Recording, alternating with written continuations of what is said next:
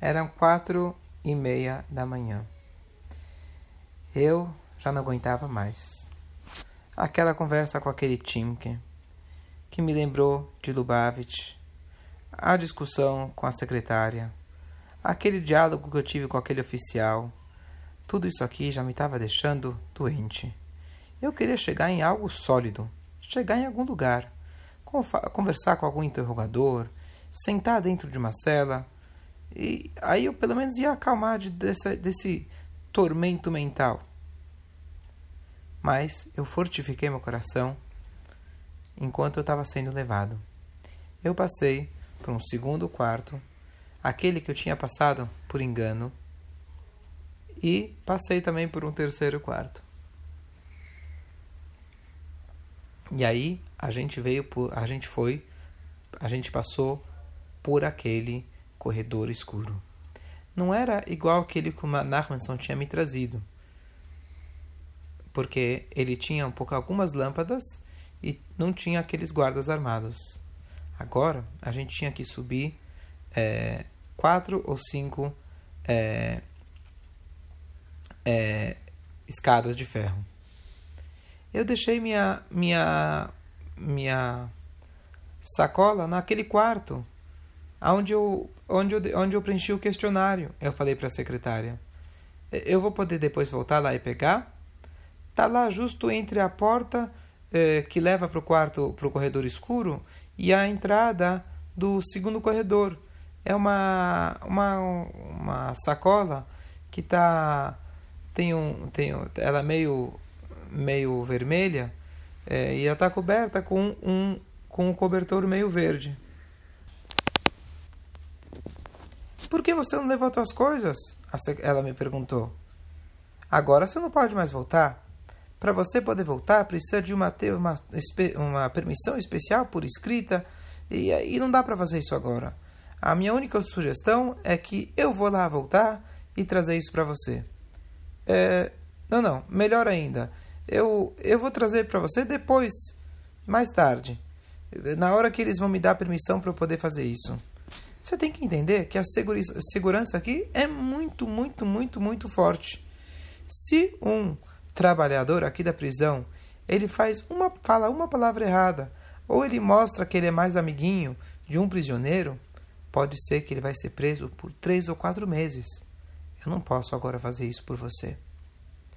A melhor coisa é que quando você chegar no quarto que eu estou te levando, você fala que você esqueceu suas coisas.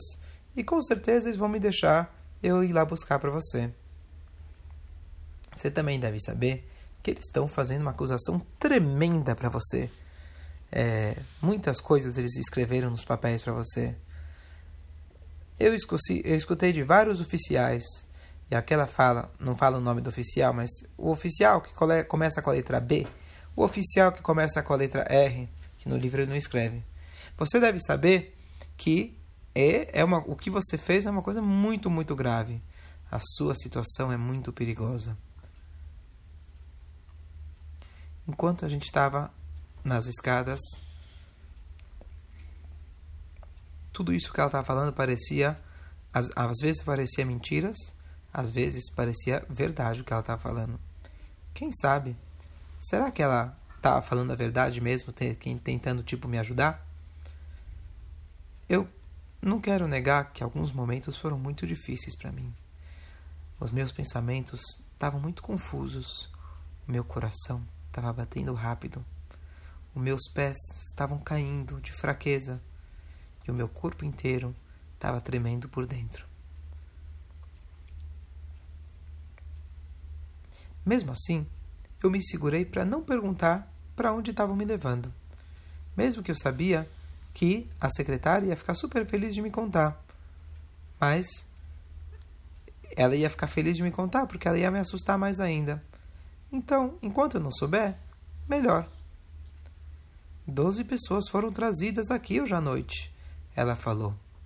Eles eram ministros, é, é eles, eram, eles eram religiosos, russos, luteranos, alemães, e foi falando.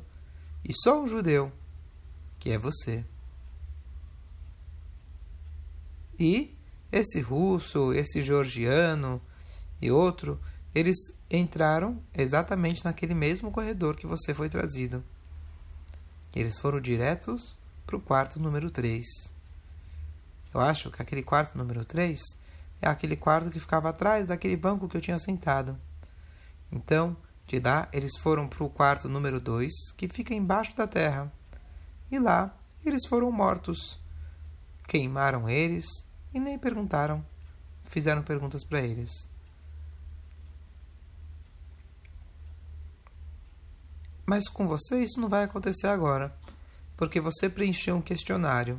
Quem faz o questionário, as coisas são diferentes. Você vai ficar aqui por alguns, alguns dias mais, aí depois vão te interrogar, fazer perguntas. Eu fui mandado trazer você pelo é, para esse primeiro andar, aonde que os inspetores, aqueles que verificam as coisas, estão aqui. Todos os prisioneiros de Palermo têm que passar por aqui. Agora eu entendi, escreve Friedrich Rebbe, que tudo isso aqui era só para aterrorizar e deixar as pessoas com medo. A escuridão, as escadas de ferro, as paredes feias, tudo isso é para deixar a pessoa com muito, muito medo.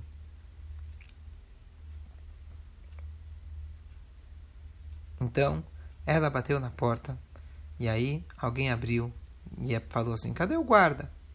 E ela respondeu: Não tem guarda. Eu precisei trazer ele até aqui, esse, esse cidadão, para o quarto número 4. Deixa eu passar, ela falou. Senha, o, o guarda falou. Eu não sei.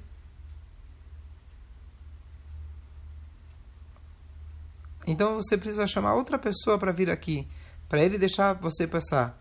Eu não posso deixar você ficar aqui. Que segurança, ela falou. Poxa vida, quantas coisas!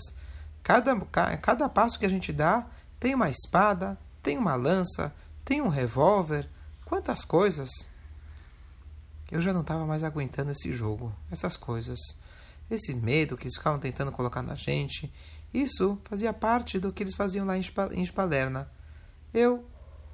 Eu dei um passo para o lado, apoiei na parede e tentei descansar um pouquinho.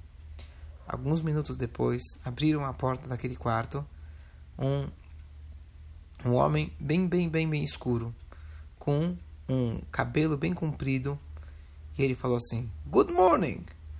Bom dia! em russo. Aí a secretária falou: Eu fui, é, eu tenho que trazer esse homem para o para o quarto número 4, por esse corredor. Deixa eu fazer as minhas coisas, eu preciso passar por aqui. O homem ficou olhando para mim, olhando para minhas roupas, olhando a minha cabeça até os meus pés. Parecia nos olhos dele que ele tinha poeira e cinzas. Ele primeiro coçou a cabeça, cuspiu e ele ainda bocejou. Aí ele falou: esse homem mau, você quer trazer ele para mim? Hoje a gente está muito ocupado. A gente teve o dobro de trabalho do que, do que normalmente. Uma hora atrás, finalmente eu, foi quando consegui quando foi quando consegui dormir. E agora está trazendo um demônio aqui com, com esse, esse é, é, você está me trazendo esse demônio em lixo, Olha como ela chamou o Friedrich Rebbe. Por que, que não podia levar ele no outro corredor como os outros prisioneiros? Por que, que ele escolheu esse corredor? Hum, esse corredor é o caminho de quem de quem está indo para o andar mais baixo, aquele andar onde a pessoa morre e fica lá para sempre. Aí a secretária falou: Eu não tenho tempo para perder. Deixa ele entrar e eu fazer as minhas coisas. Tem muita coisa para eu fazer lá no escritório. Eu não posso ficar aqui esperando. Então, então ele falou, tá bom. E é, ele fez assim, oh, espreguiçou bastante e, e, e, e bucejou. E aí a gente foi andando e aí ele me deu uma brachá, o, Alter, o Friedrich Rebbe escreve. Ele fala assim: que o diabo pegue você, você e todos os outros prisioneiros com você. Essa foi a brachá que ele me deu. Brachá bonita, né? então, a gente passou por um pequeno corredor escuro e a gente logo virou para um outro corredor que estava bem iluminado. E depois de alguns passos, a gente estava num, quatro, num quarto que era alguns que era 4 metros quadrados. Duas das quatro das quatro mesas que estavam lá estavam vazias e duas estavam tinham pessoas escrevendo. A secretária chegou para um deles e falou: "Eu trouxe o Yarlik número 26818" e colocou os meus documentos em cima da mesa. Eles ficaram olhando para os papéis e lá tinha um monte de pilhas de papéis e, e, e livros de documentos que estavam em cima da, me, da mesa deles. Tava com cara que estavam muito, muito cansados esses, esses, essas pessoas.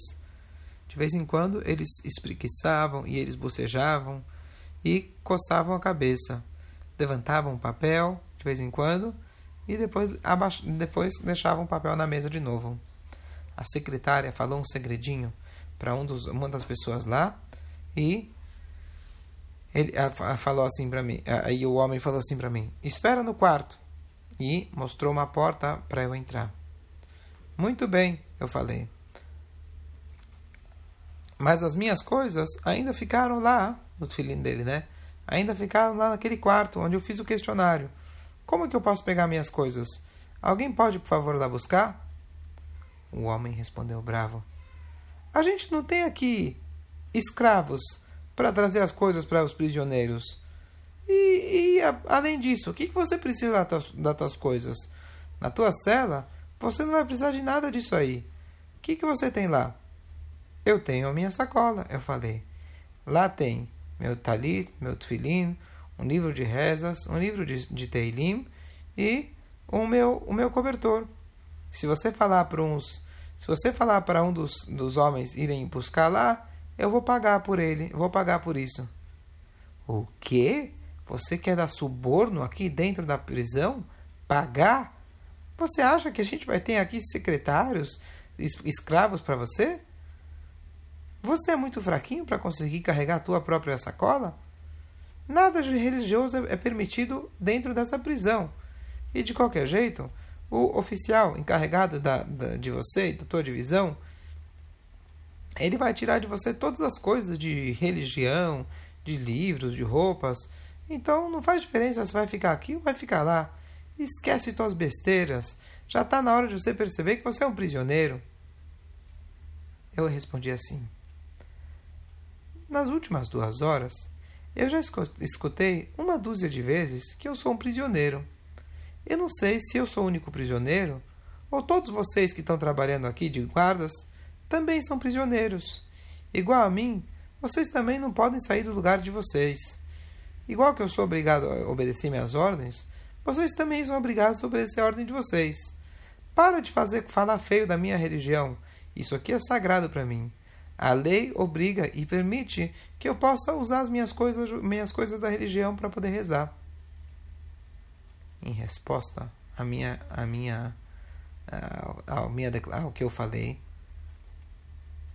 um outro um outro é, um outro guarda acordou e o meu e aquele guarda que estava falando comigo ele ficou nervoso ele ficou mexendo no, no bigode dele e começou a mexer nos papéis dele parecia que eles nunca tinham ouvido um, um, um prisioneiro falar assim tão claro com eles na verdade Naquela hora, eu joguei toda a minha raiva, que já não estava aguentando, que estava no meu coração. Naquela hora, aquele homem se levantou e falou para mim: espera espera nesse quarto até eu chamar você.